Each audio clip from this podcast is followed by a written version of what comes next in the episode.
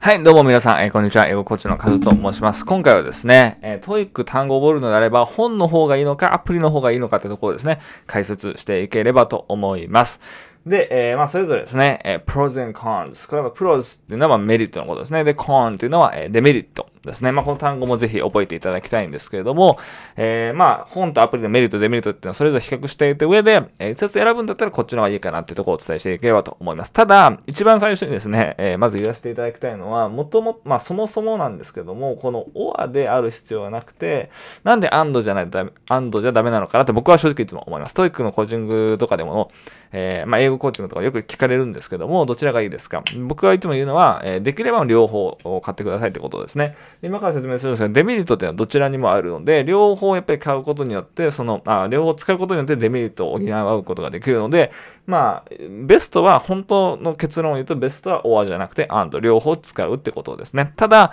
どっちかっていうのであれば、どっちを使えばいいのっていうので、えー、これ見ていただいている方が多いかなと思うので、えー、デメリット、メリット比較しておいた上でですね、見ていきたいなと思います。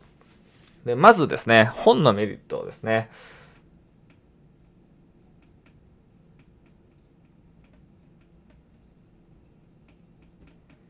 本のメリット、まず一つ目は解説ですね。まあ、解説が詳しく結構載ってることが多いかなと思います。えー、まあ、まず、えー、その、例文とかも載ってますし、で、あとは、その、例文の横に注釈みたいな形で、これはこういう時に使うんですよとか、えー、例えば、まあ、金のフレーズだったら、え加藤さんの一言みたいな形で、えこういう、なんですかね、テストでこうよく出ますよみたいな感じのことも書いてたりするので、その単語をこう立体的にですね、詳しく一個一個、まあ、注釈とか含めて見ていきたいみたいな方は、結構その解説とか載ってる本というのが、使うのがおすすめなんじゃないかなと思います。はい。で、えー、もう一つ本のですね、えー、おす、えー、のメリットとしては、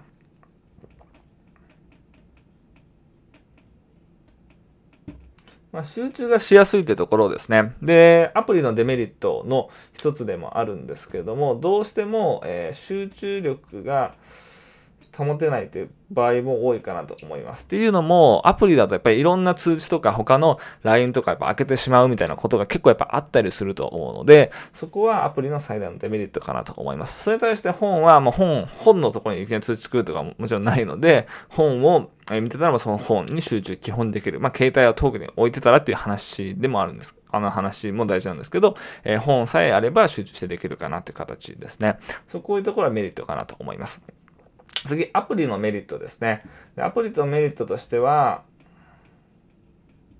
えー、音学習ですね。やっっぱり音を使って学習がかなりしやすいかなと思います。正直ではもちろん音声載ってるものもあるんですけど、ダウンロードしたりとかいろいろで結局やっぱり使わないっていうのは僕の経験も通してもそうなので、で、まあ、アプリだともう本当に開開いて単語見ていったら自動的に音が出てくるので、正直嫌嫌でもまあ音が出てくるということはもう常に音を聞いてですね、練習していけるので、で特に単語はやっぱりその見て覚えるのももちろん大事なんですけど、聞いてわかるかどうかっていうところもリスニングにとってももちろん、え、ですね、すごく重要になってくるので、そういった面で、アプリの音学習っていうのはすごく重要になってくるかなと思います。で、あとですね、僕が、えー、アプリですごく好きなのが、このランダムでテストできるってところですね。で、本のデメリットのところにもつながるんですけども、えー、順番で覚えてしまうっていうのが一番本の僕はデメリットかなと思います。あ、この右上にあったからこういう意味だな。あ、この単語の次だからこうだな。とか、順番のなんかこうリズムで覚えてしまうっていうのがやっぱり本だとどうしても出てきて、いざランダムでできたりとかテストで出てくると、あれ？なんだったっけ？あの次の単語、この次の単語のね、単語っていうのはわかるんだけど、意味が覚えてないみたいなこともよく出てきたりするのは、それはまさに順番で覚えてしまってるからですね。でその一方、ランダムだ、あの、アプリだと順番でも覚えられるんですけども、ランダムでもやっぱりチェックして、しっかり本当に定着してるのかっていうのを確認しやすいので、そういった意味で、アプリのところですね、ランダムチェックできるっていうのはかなりメリットかなと思います。はい。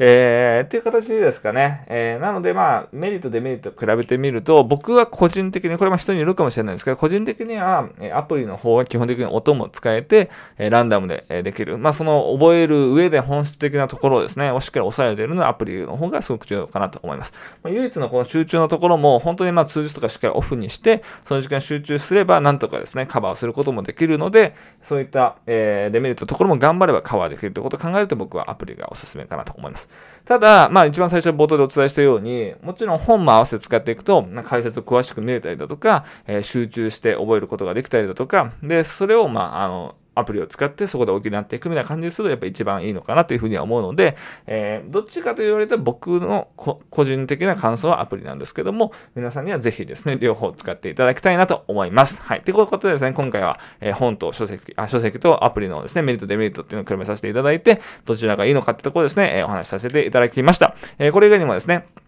いろいろ YouTube のですね、チャンネルで、えー、 TOEIC に役立つ方法であるとか、英語学習の方法ですね。で、特に実力の英語を上げながら、えー、 TOEIC のスコアをどういうふうに上げていくのかっていうのをですね、えー、紹介しているので、ぜひ確認していただければと思います。あとは、ま、初心者からですね、800点、900点超えて、どういうふうに、えー、学習していけばいいのかで、僕はアウトプット型のですね、えー、学習というのを提唱してるんですけども、そちらの学習の戦略とかですね、学習の道のりプランというのも全部無料でですね、概要欄に公開しているので、そちらも気になる方はぜひチェックしてみてください。それではですね、ここまで見ていただきありがとうございました。Alright guys, I'll see you in the next one. Bye bye.